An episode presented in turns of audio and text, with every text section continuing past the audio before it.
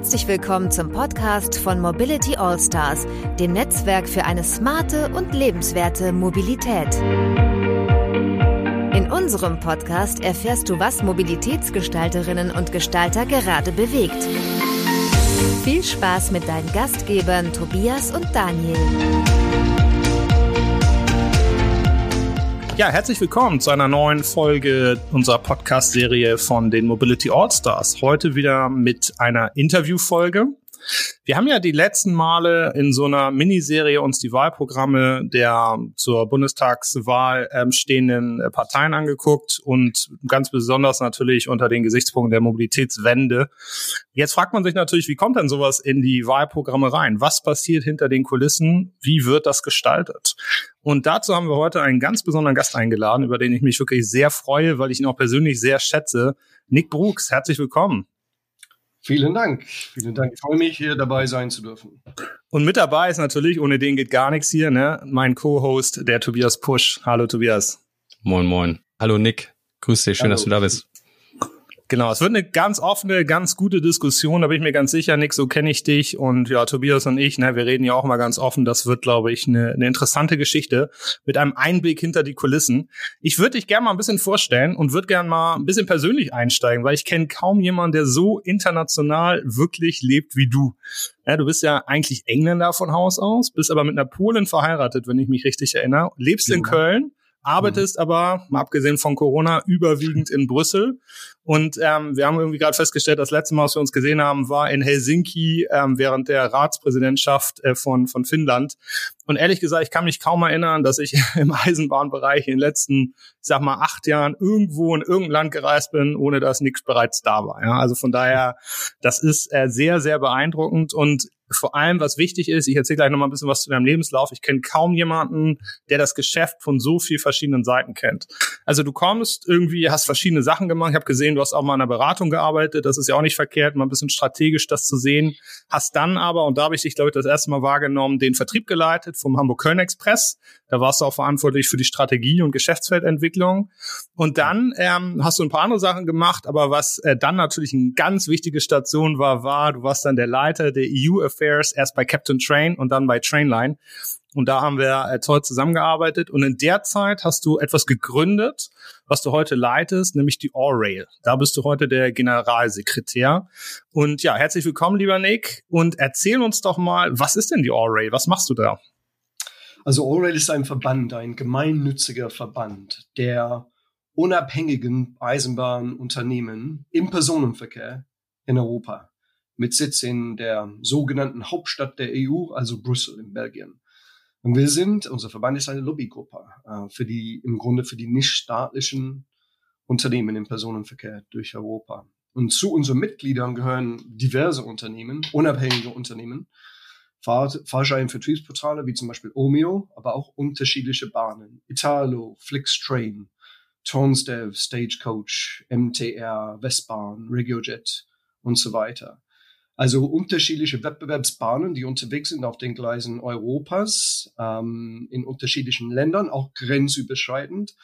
Aber unsere Mitglieder, was vereint uns eigentlich? Wo, wozu ist der Verband überhaupt da? Also wir teilen alle die Überzeugung, dass eine schnelle Marktöffnung der einzige Weg ist, um Europa zu helfen, seine ehrgeizigen Klimaschutzziele zu erreichen, wie sie jetzt letztes Jahr im Green Deal der EU festgelegt wurden. Und ähm, also wir sind da im Grunde als Verband, um eine schnelle Marktöffnung im Personenverkehr, im Eisenbahnpersonenverkehr Europas herbeizuführen. Also ein klassischer Lobbyverband. Das ist interessant. Du sagst Lobbyverband. Ähm, vielleicht kann man das noch mal ein bisschen erläutern. Warum brauchen die denn eine Lobby? Ist das nicht eigentlich völlig klar, dass genau das passieren muss, was du gerade beschreibst? Und ist ja auch alles schön dereguliert, oder? Die Öffnung ist doch schon da. Genau, steht doch überall im Liberalisierungsindex. also eigentlich nicht. Also ja, in manchen Ländern Europas ist es schon zum Teil umgesetzt worden, wie zum Beispiel im Person ähm, Nahverkehr in Deutschland oder im Fernverkehr in Italien und in Schweden. Aber eigentlich haben wir jetzt mittlerweile vier Eisenbahnreformpakete. Und in der Wirklichkeit wird der europäische Binnenmarkt für den Eisenbahnpersonenverkehr ja in der Wirklichkeit erst 2030, 2032, 2033 wirklich umgesetzt werden. Wir müssen wirklich warten, denn Leider gibt es noch Artikelklauseln im europäischen Gesetzgebung, die es einigen EU-Mitgliedstaaten erlaubt, dass die erst einmal noch ein Jahrzehnt lang auf ihre Staatsbahnen setzen und denen das Geschäft geben im Grunde. Also das heißt, wir müssen noch eine, eine Weile warten eigentlich. Und wir würden es lieber schneller haben, der Umwelt zu lieber. Denn natürlich gibt es ehrgeizige Ziele, die man bis 2030 erreicht haben will. Ähm, und deswegen ist es auch ein Problem für uns, dass in, eigentlich in vielen europäischen Staaten die Liberalisierung erst überhaupt stattfinden muss. Erst überhaupt anfangen muss. Und was könnt ihr da tun in der Zwischenzeit? Also wie muss ich mir das denn vorstellen, so die Arbeit eines Lobbyisten? Also wir, was ist ein Lobbyist? Also wenn ich ehrlich bin, Lobbyist ist natürlich nicht unbedingt ein, ein schmeichelhafter Begriff. Ähm, ich glaube, das Wort Lobbyist ist äh, etwas umstritten, etwas geheimnisvoll. ähm, ich glaube, nur wenige Berufe rufen derart starke Emotionen hervor, der von Lobbyisten eigentlich. Ähm, würde ich eigentlich selber über mich nicht verwenden wollen, deswegen nutze ich andere Begriffe, um meine, meinen Beruf zu bezeichnen. Aber im Grunde ist nach meiner Sicht, nach meiner Wahrnehmung, der, das Wort Lobbyist, also der Lobbyismus ist, ist die Schnittstelle, ein Lobbyist ist die Schnittstelle zwischen Politik, Wirtschaft und im Grunde der Zivilgesellschaft. Ähm, der ist, ein Lobbyist ist als, als professioneller Berater von Politikern tätig und von anderen Akteuren, zum Beispiel vom Beamten, und hilft somit bei der Gestaltung politischer Entscheidungen ähm, und, und will diese auch beeinflussen. Zum Beispiel wollen wir als Verband es nicht äh, es nicht akzeptieren, dass man bis 2035, 2033 warten muss. Also so lange haben wir nicht. So lange hm. kann Europa nicht warten. Wir wollen es eher schneller vorantreiben und ähm, versuchen dann sowohl die europäischen, die europäische Ebene, wo wir eigentlich aktiv sind in Brüssel, wie auch die nationalen Staaten entsprechend zu beeinflussen. Ähm, man muss auch dabei überlegen, äh, wenn, wenn wir nicht da sind, also du hast gerade angesprochen, warum machen wir das überhaupt? Was ist der Sinn? Ich meine, das kommt ohnehin.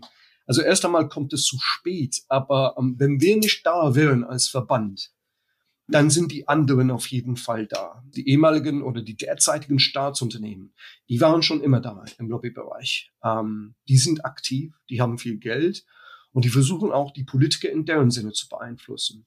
Das heißt, wenn wir nicht da wären, dann wäre es eigentlich ein offenes Feld für die Staatsbahnen, für die etablierten Interessen. Es würde sich eigentlich nicht sehr viel und vor allem nicht sehr schnell verändern. Das heißt, es gibt so einen Spruch in Brüssel, man ist entweder, sitzt man am Tisch oder man ist auf dem Tisch. Und wenn es already nicht gäbe, dann wären die, Wettbewerbs die Wettbewerbsbahnen Europas eigentlich alle auf dem Tisch. Und das wollen wir nicht erlauben. Das heißt, wir sitzen lieber am Tisch. Hm. Welche Berufsbezeichnung verwendest du denn lieber als Lobbyist eigentlich? Ähm, welche Berufsbezeichnung? Also ich würde eigentlich eher sagen Public Affairs. Mhm. Also, wir sind ein Public Affairs Verband.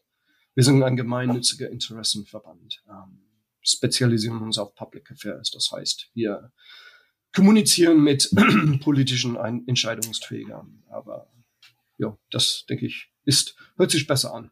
Ja. Haben die eigentlich Lust, auch sich mit euch zu treffen oder ist das eher ein hartes Ringen? Weil die werden ja wahrscheinlich von tausend Seiten angesprochen, oder? Ja, das, das, das stimmt. Also vor allem die oberen EU-Beamten in der Kommission. Also das heißt, heißt der Direktor vom Verkehrsbereich oder vom mhm. Wettbewerbsbereich, vom Wettbewerbsdirektorat. Das ist schon schwieriger, an die Leute heranzukommen. Mhm.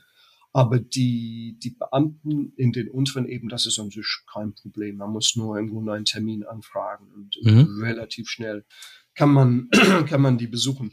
Und vor allem derzeit, seit 15 Monaten, ist es eigentlich leichter denn wie vorhin gesagt, wir müssen alle nicht mehr so oft verreisen. Da ist einfach mehr Zeit, ähm, vor allem abends oder irgendwie früh morgens verfügbar, die vorher nicht da waren. Also ich würde, obwohl man sich selber nicht treffen kann persönlich, läuft es derzeit eigentlich ziemlich gut. Ja, also von daher. Aber nee, also ich würde sagen, die, die meisten Akteure, und damit meine ich die Beamten und die Politiker, die, die sind froh, dass es uns gibt, dass es überhaupt mhm. Verbände gibt, nicht nur uns, sondern auch die anderen, weil somit kriegen die Input, ähm, ja. somit kriegen die somit kriegen die Fakten, ähm, die die selber eigentlich nicht recherchieren können. Das heißt, also ich habe noch nie erlebt, dass ein Akteur uns gegenüber aggressiv ist oder ab, ne, abwerten, also ne, wirklich, wirklich selten. Also ich muss sagen, die, die meisten Politiker sind wirklich sehr zugänglich. Mhm. Und wie muss man sich das dann konkret vorstellen? Ähm, schreibt ihr dann wirklich Teile der Gesetzestexte oder ruft ihr den abends auf irgendwie beim Bier nochmal irgendwas zu und dann merken die sich das? Oder wie kommt das dann wirklich in die, ich sag mal, in die entscheidenden Papiere? Ähm, unterschiedlich. Also ein, ein Großteil von unserer Arbeit als Verband besteht daraus, unsere Positionen darzustellen, hm. aufzuschreiben, reinzuschicken, seien es als Briefe oder als Pressemitteilung, machen wir auch ziemlich viele. Briefe, Podcasts, also unterschiedliche Wege, vor allem durch die sozialen Medien kann man auch die Öffentlichkeit etwas mitnehmen und auch versuchen, die Öffentlichkeit zu beeinflussen. Die Öffentlichkeit hat wiederum Einfluss auf die Politiker. Also mhm. das ist vielleicht eine neue Art von Lobbying seit dem, äh, seit dem ähm, Internetzeitalter. Aber ansonsten, also man versucht erst einmal seine Politik aufzuschreiben und das einzuschicken, damit die das lesen. Und viele tun das auch. Der nächste Schritt ist zu erkennen, also was für neue Gesetzesinitiativen kommen überhaupt von der Landesebene oder von, von, der, von der, in unserem Fall vorwiegend von der EU-Ebene, kommt etwas und das vorher ein bisschen zu beeinflussen und dann kommt irgendein Gesetzestext und normalerweise ist es dann üblich, dass man dann äh, Änderungsvorschläge macht und dass man die dann an die entsprechenden Politiker oder Akteure schickt, damit die dann das doch noch einmal anpassen. Also was, was war so das letzte größere Projekt, an dem du gearbeitet hast in der, in der Art und Weise? Auf der Art und Weise mh, hm, wahrscheinlich momentan, ja, das müsste eigentlich Fahrgastrechte gewesen sein. Okay. Also EU-Bahn-Fahrgastrechte. Ja. Das ist ein Thema, das es übrigens schon seit meiner Trainline-Zeit gab. Ich wollte gerade sagen, das habe ich doch schon mal irgendwo gehört, das ich Thema. Da bin ich auch noch dran, ja. ja. Das ist ein spannendes Thema. Nicht so wahnsinnig schnell in Europa. Ja. Aber das ist dann, ja, genau. Und natürlich nicht zuletzt, also in neuerer Zeit gab es auch Covid. Ähm, ja, also naja, klar. Die Reduzierung der Trassengebühren, also der ähm, Gleisgebühren ja. für die Eisenbahnbetreiber. Da, daran haben wir auch gearbeitet, ja. Genau. Jetzt ist das ja ein relativ wichtiges Jahr. Ne? Wir haben sowohl in Europa das Jahr der, der Schiene, ich glaube, so heißt das offiziell, ne? Ähm, Year of Rail oder sowas, wie die Europäische Kommission das nennt. Und wir haben Bundestagswahlen, die anstehen. Vielleicht fangen wir mal mit Europa an. Wie findest du das denn, dass die Europäische Kommission so ein Jahr ausruft? Reicht das? Also vielleicht nicht unbedingt ein Jahr, ich hätte lieber zwei Jahre gesehen, ehrlich gesagt, weil dieses Jahr 2021 erst einmal sehr willkommen also überhaupt dieses besondere Jahr gibt. Im Nachhinein, natürlich damals, als sie es ausgerufen haben, Anfang 2020, konnte man nicht wissen, dass es einmal eines Tages Covid geben würde. Also zumindest war es nicht absehbar. Und dann kam Covid auf einmal im März 2020. Und zu dem Zeitpunkt hat keiner daran gedacht, dass es so lange dauern würde, die ganzen Lockdowns. Und, und jetzt durch Covid verpassen wir einen wesentlichen Teil von diesem Eisen, Jahr der Eisenbahn. Mhm. das ist ja, die wesentlichen Aktivitäten können erst im Herbst anfangen. Zum Beispiel der besondere Zug, der durch Europa tourt. Und das ist schade. Wir hatten sogar auch ähm, vor kurzem erst vor ein paar Wochen an einem Schreiben teilgenommen mit vielen anderen Verbänden und die Kommission darum gebeten, das Jahr zu verlängern. Aber das wird leider nicht klappen. Das heißt, wir müssen versuchen, jetzt das Beste daraus zu machen und in den letzten paar Monaten äh, von 2021 viel Lärm zu machen, Daniel. Ja. Und was, was könnte so ein gutes, also wann würdest du das sagen, das Jahr war erfolgreich? Also egal, ob es ein oder zwei Jahre sind, was könnte denn für dich da rauskommen, dass du sagst, das hat sich gelohnt? Da verändert sich was. Schlussendlich geht es darum, für mich, für unseren Verband, ähm, haben wir dadurch, durch diese ganze Aktion, irgendwelche Ergebnisse, irgendwelche unsere politischen Ergebnisse erreicht. Ist das Erfolg oder nicht? Ich meine, eine, ein Jahr der Eisenbahn mit besonderen Aktivitäten wie ein besonderer Zug ähm, dient dazu da, auch um Akteure zu beeinflussen. Ähm, dass, dass man den Bahnen, allen Bahnen Europas hilft, nicht nur den Wettbewerbsbahnen, sondern auch den Staatsbahnen, damit die überleben, damit, damit in Zukunft ähm, der, der, der, der, der Marktanteil von der Eisenbahn größer wird, wächst. Das ist eben das Problem. Ich meine, das Problem vor dem Jahr der Eisenbahn war, dass wir insgesamt nur noch, also jetzt nur bei acht Prozent Marktanteil liegen im hm. Personenverkehr Europas. Das ist viel zu klein. Ja. Ja. Und wir müssen das ändern. Es, es muss mehr werden. Es muss, wir brauchen diese, wie nennt man das, modale Umschichtung auf die Bahn. Und hoffentlich wäre dieses Jahr, ist dieses Jahr eine Gelegenheit dafür. Und, und, und wenn uns durch die ganzen Aktivitäten und dadurch auch Leute überzeugen, mehr mit der Bahn zu fahren, wäre das schon ein Ergebnis. Ich habe zwei Fragen. Und zwar das eine ist, äh, ja, der Schiene. Was, was bedeutet das konkret? Ist das nicht erstmal nur eine Überschrift? Was, was hängt da konkret dann dran? Ähm, ja, es ist, es ist im großen Teil eine Überschrift, wenn ich ehrlich bin. Ähm, mhm. Das ist an sich kein Gesetz, da ist mhm. nichts Festes dahinter. Ähm, das wurde ausgerufen, um mehr mhm. Aufmerksamkeit auf den Verkehrsträger China zu, zu lenken, ähm, in den Nachrichten, unter den politischen Akteuren. Ähm, und ich denke auch, äh, um die China als nachhaltigen, innovativen, sicheren Verkehrsträger zu, zu fördern irgendwie und zu fordern. Mhm. Ähm, ich meine, dass die, die, die Clean Planet for All Strategie der Kommission aus 2022 noch zielte darauf, bis 2050 null Treibhausgasemissionen ähm, zu erreichen. Und ähm, sogar noch früher bis 2030 muss in, in man in Europa die, eine Reduzierung der CO2-Emissionen um 50 Prozent erreicht werden. Und das Schiene soll auf eine Art und Weise ein, ein öffentliches Vehikel sein, mhm. um, um, um, um diese Anstrengungen ein bisschen schneller voranzutreiben. Die andere Frage, die ich habe, die Wettbewerbsbahnen haben ja einen relativ geringen Anteil, derzeit unter zehn Prozent, glaube ich. Trotzdem frage ich mich, ihr habt ja nun durchaus ähm, auf eine Weise auch gemeinsame Interessen mit den Staatsbahnen, nämlich dann, wenn die in andere Märkte gehen, oder? Also wofür braucht es eigentlich einen eigenen Verband? Ist das wirklich so so unterschiedlich? Ich meine, wenn jetzt zum Beispiel eine Deutsche Bahn in, in, in Frankreich in den Markt rein will, hat die doch die gleichen Probleme wie die wie die Wettbewerb, Wettbewerbsbahnen, oder? Ja, also die Staatsbahnen wie Deutsche Bahn oder andere, nicht nur die DB, SNCF, die haben schon auch etwas, also 10, 15, sogar 20 Jahre her, angefangen zu expandieren. Ich gebe euch ein Beispiel 2003. Da hatte die NS, die niederländische Staatsbahn, das erste Mal war die NS ins Ausland gegangen, ins damalige EU-Ausland nach Großbritannien. Ich glaube 2008 dann in Deutschland äh, mit Abellio. Und ähm, man könnte meinen, wenn die im Ausland sind, ja, die haben sehr ähnliche Interessen. Ja, ja. Ähm, und warum sind die alle nicht bei uns im Verband? Also sagen wir so, wir arbeiten auf der nationalen Ebene schon mit nationalen Verbänden. Also wir sind der Europäische Verband. Ich, ich leite den Europäischen Verband Orwell. Wir haben sogenannte so Partnerverbände in Berlin, in Den Haag, in Paris. Also, da sieht man bei denen, dass die Staatsbahntöchter auch dabei sind, dass sie dort auch Mitglieder sind. Allerdings nicht auch bei uns in Brüssel, denn die Staatsbahnen haben einfach ihren eigenen Verband, den der Daniel auch gut kennt, den CR. Und auch die Staatsbahntöchter sind dort aufgenommen.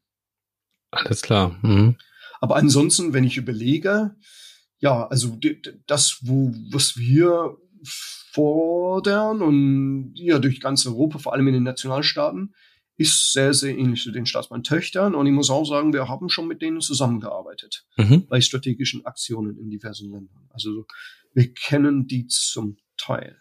Alles klar. Wir müssen aber auch sagen, dass, dass wir als Verband auch manchmal ein Problem mit den Staatsbahntöchtern. Also ich glaube in zweierlei Hinsicht. Erst einmal, dass einige Länder, also, Entschuldigung, einige Staatsbahnen es eher, also viel eher mit der Expansion in andere geöffnete Märkte hm. angefangen haben, aber dann gleichzeitig die Schotten dicht gehalten haben zu Hause. Ja. Ja, ja. Äh, Niederlande ist ein gutes Beispiel. Äh, Niederlande ist sogar das krasseste Beispiel schlechthin. Denn ich hatte gesagt, 2003 waren die nach Großbritannien expandiert. Die wollen den eigenen Markt erst in 2035 öffnen. Das ist dann 32 Jahre Unterschied. Das war eine Generation. Oh. Und, und wenn ich höre zum Beispiel, dass die europäischen Politiker ähm, nach China gehen und sagen, das ist ungerecht. Ähm, wir wollen, also ihr habt chinesische Unternehmen in, in Europa, ähm, wir dürfen äh, nach China unsere Züge nicht verkaufen. Das höre ich ziemlich häufig oder andere Produkte insgesamt ähm, dann denke ich, ja, wir haben einen EU-Binnenmarkt, aber trotzdem auch innerhalb der EU gibt's ähnliches Verhalten. Das heißt, erst einmal zu Hause, schottendicht hm. woanders in der EU ähm, äh, den, den freien Wettbewerb fordern. Das ist an sich ein Widerspruch. Ja, ja ich finde das, äh, ich stimme dir hundertprozentig zu. Ne? Mir fiel gerade auch noch Wigo ein, ähm, die ja jetzt in den spanischen Markt ja. gegangen bin. Das ist eine Tochter der SNCF, die in Frankreich alles tut, um ähm, ja, um quasi das Monopol zu halten. Ne? Verkauft sich als als Billigtochter der der SNCF und ähm, wird im Prinzip ähm, querfinanziert von der SNCF. Also sehr, sehr, sehr interessant. Ich finde das auch gut, dass du das mal so so deutlich ansprichst, weil ne, man muss immer erst mal ja. vor der eigenen Haustür kehren, bevor man irgendwo in der in der Ferne was sagt. Kommen wir doch vielleicht mal ähm, zur Bundestagswahl. Also ich weiß nicht, ob du die Zeit hattest, dir das anzuhören. Wir haben so eine, so eine Miniserie gemacht und haben da so ein bisschen über die Wahlprogramme gesprochen, ähm, vor allem unter dem Gesichtspunkt Verkehr natürlich. Jetzt interessiert mich, ähm, wie siehst du denn die Bundestagswahl und was versprichst du dir von der Wahl zum Thema äh, Mobilitätswende? Also Beruflich achte ich mehr auf die EU-Parlamentswahlen, wenn ich ehrlich bin, als eine nationale Wahl. Das heißt, ähm, aber natürlich Deutschland ist, ist, ist ein wesentliches Land, also vor allem geografisch sehr zentral in Europa.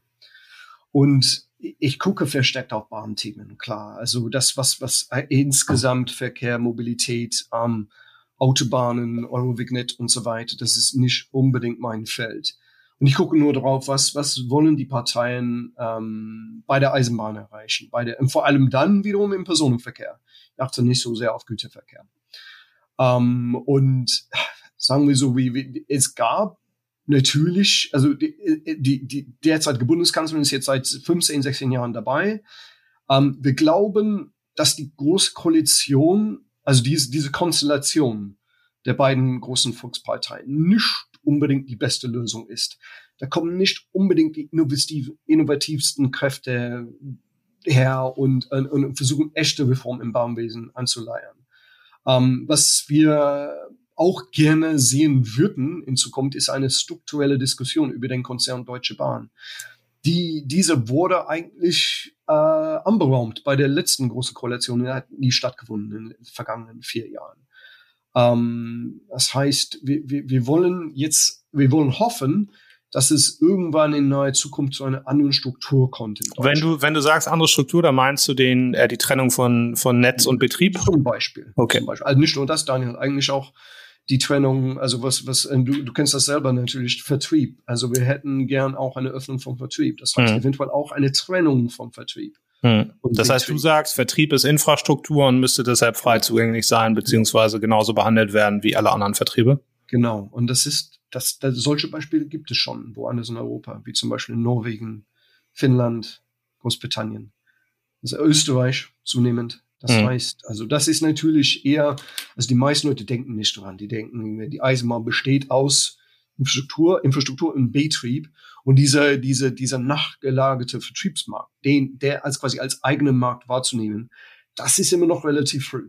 Mhm. Aber einige Länder haben das schon gemacht. Und mhm. äh, wenn da nichts geändert wird in Zukunft, dann, dann wird die, werden die Vertriebskanäle der Deutschen Bahn weiterhin marktbeherrschend sein. Und das dient ja. eigentlich niemandem, außer der DB.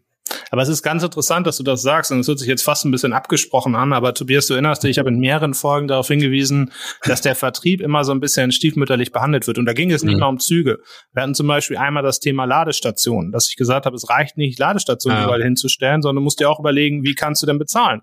Wie läuft mhm. der Vertrieb dieser Ladestation? Und ich glaube, dass der Vertrieb tatsächlich wahrscheinlich eins der wichtigsten Elemente ist ähm, zum Thema Mobilitätswende und Zugänglichkeit. Ne? Ja, ähm, das, war der, das war die Folge mit der FDP und, sie, und in, in unserer Wahlprogrammanalyse. Mhm. Genau. Also ja. von daher, das ist ähm, das ist eine, eine interessante Aussage, ähm, finde ich. Also würde ich dir würde ich dir völlig zustimmen. Und du kennst das natürlich irgendwie auch noch von von ganz anderen Winkeln. Von daher sehr interessant. Gibt es sonst noch Themen ähm, in den in den Wahlprogrammen, die du dir wünschst oder die du keine Ahnung, gerade mal rausstellen möchtest, wo du sagst, das ist, macht Sinn oder gar keinen Sinn? Ja, also ähm, denke noch drei Sachen. Also erst einmal Schienenpersonennahverkehr. Die Vergabe von den Netzen, von den sogenannten SPNV-Netzen im Wettbewerb. Also wir haben gesehen in den vergangenen Jahrzehnten, das ist wirklich eine Erfolgsgeschichte gewesen in, in Deutschland vor allem in Deutschland, ja. ähm, hat dazu geführt, dass die Aufgabenträger, die, die für die Länder diese, diese, diese Zugleistungen einkaufen, gegenüber den frühen Monopolpreisen der Bundesbahn bzw. DB Regio wirklich viel Geld gespart haben. Ähm, und diese, diese sogenannte Wettbewerbsdividende verblieb dann im System. Man konnte mehr Leistungen damit kaufen. Wir haben gesehen, dass die Qualität im Service bei vielen Zügen gestiegen ist im Nahverkehr, ähm, aber als Steuerzahlenden auch weniger gezahlt haben. Mhm. Mhm. Jetzt ist die Frage, wie kann man das, also im Nahverkehr, diese Vergaben intelligent nachjustieren ähm, und, und wettbewerbliche Vergaben sichern. Dann natürlich alle Bahnen im Nahverkehr haben gelitten in der Corona-Krise. Ähm, und zwar ist das die Regel in, in Deutschland, diese wettbewerblichen Vergaben, also keine Direktvergaben mehr im Nahverkehr. Dennoch gibt es einen, für mich zumindest und für unseren Verband, einen beunruhigenden Trend, nachdem Direktvergaben als Notvergaben oder Interimsverträge zugenommen haben in Deutschland. Ähm, und in fast allen Fällen waren die DB-Töchter, vor allem DB Regio, die Nütznießer. Ähm, ich, irgendwie bei mir entstand der Eindruck, dass der integrierte Konzern kräftig mithalf, die Sachzwänge zu schaffen, der wird wegen Direktvergaben unumgänglich worden. Ähm, und ich, ich meine insgesamt, also wir meinen, Vergabeverfahren müssen so gestaltet werden, dass, dass mehrere EVU, EVUs, mehrere Bieter ernsthaft in Frage kommen. Ich meine, wäre eine Ausschreibung nur so gestaltet, dass nur ein Bieter, und das war in der Vergangenheit was immer die Deutsche Bahn zum Zuge kommen, wortwörtlich, dann, dann, dann wird der Wettbewerb ad absurdum geführt. Und ähm, das ist meine Sorge da beim Nahverkehr. Zweiter Punkt ist, ist Fernverkehr. Natürlich. Ich meine, da im Gegensatz im Nahverkehr, in Deutschland sieht der Markt im Wettbewerb, also der Wettbewerb im Fernverkehr ganz, ganz mies aus, verglichen zu einigen anderen Ländern. Um, ähm, also wir sind noch bei 99 Prozent, oder? Für die DB Fernverkehr AG. Ich weiß, Flixtrain wächst etwas und vielleicht sind wir irgendwann mal bald bei 98 Prozent, 5 Marktanteil, aber das ist viel zu hoch. Und im Grunde für ein konkurrenzfähiges Angebot in Schienenpersonen Fernverkehr müssen, ich glaube, nach akademischer Prüfung, also wir wissen alle, es müssen andere, Altern andere Anbieter, andere EVUs müssten im Grunde eine, eine kritische Masse an Verbindungen auf die Gleise bringen können. Ich habe selber erlebt, HKX, Hamburg-Köln Express, das war nur eine Strecke, ist nicht wirklich erfolgreich gewesen. Man sieht bei Flixtrain, die jetzt in die, haben die angefangen mit einem wichtigen Netz durch, durch Deutschland. Und äh, diese, die, die versuchen ja, diese kritische Masse zu erreichen. Das müsste eigentlich auch gelten bei anderen EVUs, andere Anbieter, die äh, Fernverkehr in Deutschland ähm, anfangen wollen. Ist Italien ein gutes Beispiel? Ja, ja. Ich meine, man muss ähm, sich vorstellen, dieser ähm, Italo, also Italo kennt ihr beide, oder? Dieser Hochgeschwindigkeitsanbieter, ja. der bei uns Mitglied ist. Also wirklich ein, ein, ein sehr schönes, also Mitglied, ein, ein Aushängeschild im Grunde für Orwell ist, ist das in Italien. Aber ich habe dich unterbrochen. Du hattest noch einen dritten Punkt, meintest du? Ja, also im Grunde, dass die, die, unsere Wettbewerbsbahnen, die, wir haben andere, die Fernverkehr machen, nicht nur Italo. Also die machen konventionellen Fernverkehr, wie, wie RegioJet, Leo Express, MTR. Die, die, die, die, also da, wo die in den Markt eingetreten sind, in den vergangenen sieben bis zehn Jahren, da gab es auch Wachstum. Äh, also zum Beispiel Snell Target in, in uh, Schweden.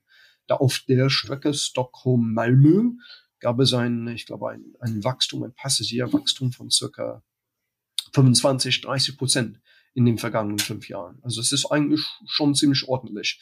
Ist nicht so viel wie in Italien natürlich, aber immerhin, man sieht denselben Trend. Man sieht im Grunde denselben Trend, wie wir das aus dem Flugverkehr kennen. Das heißt, sobald neue Anbieter kommen, gibt es mehr Auswahl. Dann sinken die Preise, dann ist Servicequalität wird etwas besser und dann fahren, fliegen Leute mehr als vor 40 Jahren, als es nur staatliche Fluggesellschaften gab. Und genau diesen Effekt, den wir aus dem Flugverkehr kennen, vom Wettbewerb im Flugverkehr, sehen wir jetzt in den paar Beispielen, die wir auf der Schiene in Europa haben. Deswegen fordern wir mehr. Mal ganz doof gefragt. Das sind ja, sage ich mal, Effekte, die im Interesse der Bürger sind. Ähm, ja. Warum tun denn die Regierungen nicht alles dafür, dass diese Effekte auch eintreten? Äh, das ist wirklich eine gute Frage. Weil, also, mein, also einige Regierungen machen das. Also einige Regierungen haben das erkannt. Eine spannende Frage wäre nochmal, wer hat das besonders gut gemacht? Äh, wer, hat, wer hat wirklich gut reguliert? Dereguliert. Italien ist ein gutes Beispiel. Spanien kommt voran. Ähm, Deutschland im Nahverkehr. Schweden auch im Nahverkehr. Tschechien im Fernverkehr bis auf vor kurzem, also die versuchen jetzt ähm, eine Sache nicht zu machen. Die Regierung, warum stehen die nicht dahinter? Ähm, ich komme zurück auf meine Aussage von, vom Anfang von diesem Gespräch. Man ist entweder auf dem Tisch oder man sitzt am Tisch. Und auch wenn die Ergebnisse vom Wettbewerb auf der Schiene gute gewesen sind, also zumindest vor der Krise, vor der Corona-Virus-Krise. Corona also Beispiele aus ganz Europa. Da, wo es Wettbewerb auf der Schiene im Fernverkehr gab, ist es gelungen. Da gab es ein, ein Wachstum für die, für die Schiene. Und da, wo es Ausschreibungen im Nahverkehr gab, war es auch zum großen Teil gelungen. Das heißt, mehr Fahrgäste, weniger Kosten für den Steuerzahler. Also warum macht man das nicht überall? Und ich muss dazu sagen, die EU versucht das. Also die Europäische Kommission weiß das. Die Europäische Kommission macht die Analysen. Die wissen, also die, die haben die ganzen Daten, die wissen, wie es aussieht überall in Europa. Und, und ich bin froh, dass die EU-Kommission das erkennt. Aber die Nationalstaaten wiederum, ja, da ist es schwierig. Und ähm, wir als Verband, auch wenn ich sehr gern durch Europa reise, ich bin nur eine Person, wir sind nur ein kleiner Verband schlussendlich. Wir haben keine 20, 30 Leute. Wir können nicht überall sein. Und ähm, die, die, die Lobbyisten, nütze dieses böse Wort, Lobbyisten, die sind also der Staatsbahn, der etablierten Interessen, die sind einfach häufiger da, viel, viel häufiger und die haben viel mehr Personal. Also nee, ich gebe euch ein Beispiel. Wie viele Bundestagsausweise, über wie viele Bundestagsausweise verfügt die Deutsche Bahn gegenüber dem Verband der Wettbewerbsbahnen in Berlin. Also ich glaube, das Verhältnis von 20 zu 1. Und auch wenn wir ankommen und einen tollen Vortrag machen und die ganzen Namen, Zahlen und auflegen, sagen, so, so könnte es aussehen, wenn uns hinterher dann so 15 Leute kommen von den Staatsbahnen, die das anders sehen, die sich bedroht sehen und natürlich sind die wiederum auch Töchter von der Regierung, die gehören diesen Regierungen an, wir müssen quasi gegen, ja, also wir müssen an Regierung Lobbyarbeit machen gegen deren Beteiligung. Und das ist unheimlich schwierig. Deswegen ist, überrascht mich eigentlich nicht, dass die Nationalstaaten sich so sperren. Und das passiert immer wieder. Also auch in letzter Zeit haben wir gesehen, in Ungarn, in Polen und sonst wo, dass die Regierung auf uns und auf, auf die Liberalisierung nicht hören, sondern auf ihre Töchter, auf ihre Staatsbeteiligung. Ja, verrückt, ne? Also verrückt auch irgendwie, dass, dass die Gemeinschaft der Staaten sagt, wir wollen Liberalisierung und auf Einzelstaatsebene heißt es so, ach so, bitte nicht bei uns halt, ne? Ja, ja genau, genau. Oder noch schlimmer, sagen, bitte nicht bei uns, aber unsere Staatsunternehmen bitte ins Ausland, das geht dann mhm. eben doch. Ja, das ist echt, das ist absurd, absolut. Um nochmal kurz zur Bundestagswahl zu kommen, was wäre denn ja. für dich eine Konstellation von Parteien, wo du sagst, dass das könnte in die Richtung gehen, die, die das fördern würde? Also wir, also insgesamt politisch, politische Parteien zu, zu dem Thema. Wir haben seit, also als Orwell seit Jahren mit allen möglichen Fraktionen im Europäischen Parlament zu tun gehabt. Ähm, es ist aus, insofern nicht so einfach wie ein einmaliges Land, wo es dann vielleicht nur vier, fünf Parteien im Parlament. Also ihr wisst, es gibt in, in, im EU-Parlament wesentlich mehr.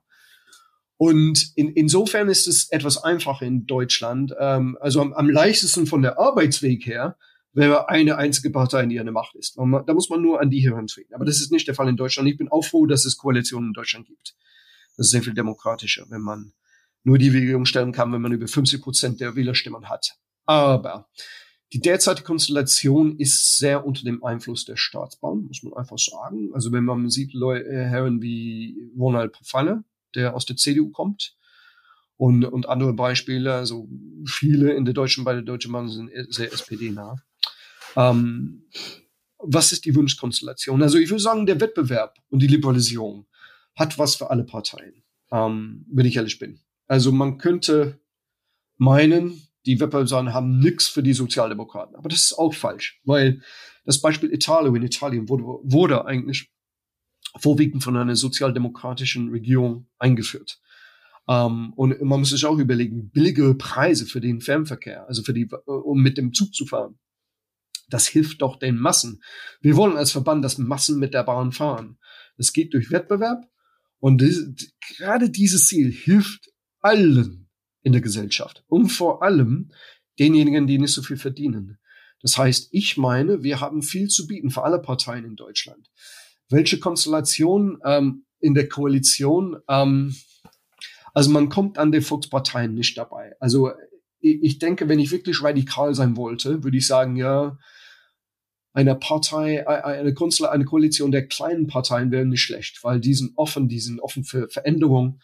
Aber in der Wirklichkeit wird irgendeine Volkspartei, eine der, irgendeine der älteren Volksparteien daran teilnehmen. Ähm, ich würde zumindest eine Mischung von beiden. Das heißt, Volkspartei plus neue Partei oder beziehungsweise kleine Partei, kleine Partei, vielleicht sogar drei in der Koalition, damit man ähm, frische Ideen hat bereit ist, Sachen zu verändern. Ja, und glaubst du an diese Veränderung? Also glaubst du, dass sich in den nächsten, keine Ahnung, vier Jahren wirklich eine Mobilitätswende einstellt, die in diese Richtung geht? Oder wie die EC das jetzt nennt, Fit for 55? Es ist ähm, auf der deutschen Ebene, auf der europäischen Ebene, ist, ist Veränderung schwierig. Ähm, denn, also vor allem in Deutschland weil die Regierung, die Bundesregierung eher aus einer Koalition besteht. Ich glaube, wir hatten noch nie eine, eine Partei alleine an der Macht, in, an der Bundesregierung in Deutschland. Und da, das heißt, dadurch ist Veränderung gegebenenfalls etwas langsamer oder kann sogar ganz stolpern. Aber wir haben auch Beispiele gesehen, wo es, ähm, wo Veränderungen möglich war. Beispielsweise, als die CDU, CSU und die FDP Anfang vom letzten Jahrzehnt an der Macht waren, für vier Jahre, mit Guido Westerwelle, Gerade zu dem Zeitpunkt gab es die Fernbusliberalisierung. Mhm. Man kann sagen, das war leichter umzusetzen als eine Bahnliberalisierung oder eine Bahnreform, aber immerhin wurde es gemacht. Also es ist nicht unvorstellbar. Auf der Europaebene, dass man da Veränderungen durchziehen kann, wenn man dann das abstimmen muss mit zig politischen Fraktionen, das ist etwas schwieriger. Also mhm. die, die EU ist an sich nicht so schnell, nicht so agil. Aber ich, ich möchte hoffen. Also andere Sachen wurden, wurden schon gemacht in der Vergangenheit. Also ich habe noch die große Hoffnung. Du bleibst positiv. Das ist gut. Genau, genau. Ich habe noch die, die, immerhin gab es vier Eisenbahnreformpakete in der Vergangenheit. Ja. In den vergangenen ja. 20 Jahren. Das hätte, ich kann mich daran erinnern, vor dem vierten und der, das vierte Eisenbahnreformpaket der EU handelt sich um, um, um Wettbewerb im Personenverkehr, vorwiegend vor allem inländisch, nicht nur grenzüberschreitend viele haben, ich kann mich daran erinnern, also vor, vor, vor diesen Verhandlungen haben viele überhaupt nicht damit gerechnet, dass es jemals geschehen würde. War doch möglich. Also ich möchte die Hoffnung behalten, ja. Genau, ich habe noch eine Frage zum Thema äh, Google, Nick. Und zwar, es ist ja so, dass ähm, Google hat ja einen relativ großen Einfluss und möchte ja bestimmt in diesem Mobilitätssektor irgendwie auch sein, sein Share bekommen. Ne? Und ich erinnere noch aus Diskussionen damals mit Trainline und auch mit der DB, mhm. dass Google immer so ein bisschen, naja, als Bedrohung wahrgenommen wurde, weil man dann nicht genau weiß, was passiert eigentlich mit den Daten. Jetzt ist ja diese Woche was relativ Großes passiert und ich weiß, es ist auch ein Thema, das dich schon lange begleitet, das Thema Echtzeitdaten. Und Google hat jetzt offiziell das Recht, Echtzeitdaten von der DB zu nutzen. Wie siehst du das denn? Und kann das vielleicht sogar eine Chance sein für das, für das ganze Thema, dass sich das ein bisschen beschleunigt?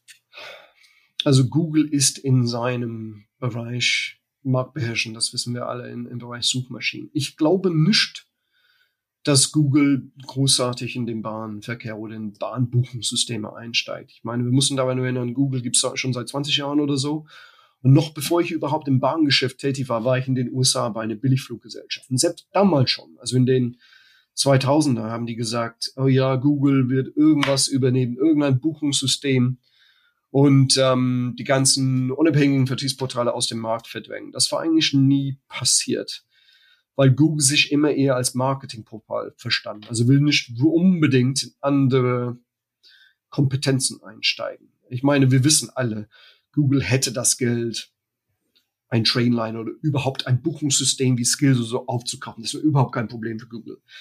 Ich glaube eher, dass sie das nicht machen, weil die wissen, dass die eventuell dadurch die großen Bahnen verprellen und dass der Verlust an Marketing-Einnahmen viel schlimmer wäre als die eventuellen Gewinne von einem neuen Geschäftsfeld. Ja. Sehr schön. Das ist ein gutes Schlusswort und du bleibst positiv. Das ist, das ist das Wichtigste. Ich finde, das war ein, war ein guter Einblick, was passiert hinter den Kulissen. Ähm, deine, deine Sicht der Dinge zu Europa, ähm, aber auch zu den nächsten Bundestagswahlen sehr, sehr interessant. Äh, Nick, ganz herzlichen Dank. Vielen Dank, Nick. Dankeschön. Hat mich gefreut. Und ja, wir sprechen vielleicht nach den Wahlen nochmal und gucken dann, wie wir, wie wir das dann sehen und äh, wie das Gebilde ist. Und dann, genau, können wir das nochmal weiter, weiter analysieren. Bis dahin alles Gute. Ja, und dann noch abschließend kurz eine, eine kleine Info. Wer hart arbeitet, muss auch mal eine Pause machen und deshalb verabschieden sich äh, Tobias und ich jetzt in eine kleine Sommerpause. Wir sind dann ab Ende August wieder für euch da und ähm, also rechtzeitig vor der vor der Bundestagswahl. Habt einen schönen Sommer und viel Spaß. Und wie immer gilt natürlich auch dieses Mal, wenn euch das gefallen hat, unbedingt Daumen hoch, ne, liken, sharen und irgendwie bewerten. Wir freuen uns darüber, wenn euch das gefallen hat und freuen uns dann, dass ihr uns bald wieder zuhört. Bis dahin, habt einen schönen Sommer.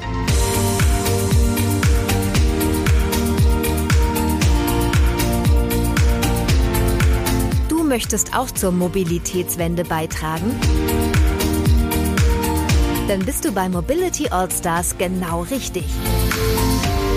Werde Teil unserer Community und besuche uns unter www.mobility-allstars.com.